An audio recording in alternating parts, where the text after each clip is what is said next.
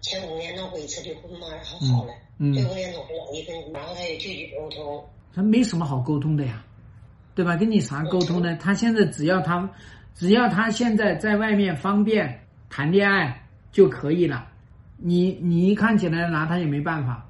我我是其实我是不想离婚，他想离婚，因为现在外边这个他好像是对他是确实是挺理解，对他挺好，那净身出户也愿意跟着他。那都是一个一个那个以退为进的一个策略嘛。据你我所知，外边这个他也是跟我们岁数差不多，然后也是离异。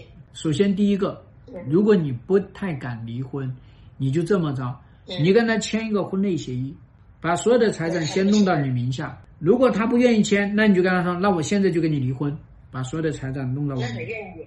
你要是现在直接跟他离婚，他都净身出户了。那我建议你现在就跟他离，离了让他出去，不允许他在家里。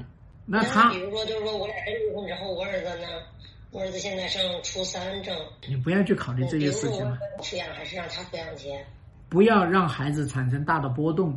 那你说抚养权归他，然后我再我再接着再抚养我儿子，他是不是？你抚养一阵子，把他抚养成就是中考结束，你就让他跟着他爸去。我先帮你把这个路帮你这样设置，因为他到外面找的女人跟你差不多，也就这个德行，嗯要不然怎么可能离婚呢？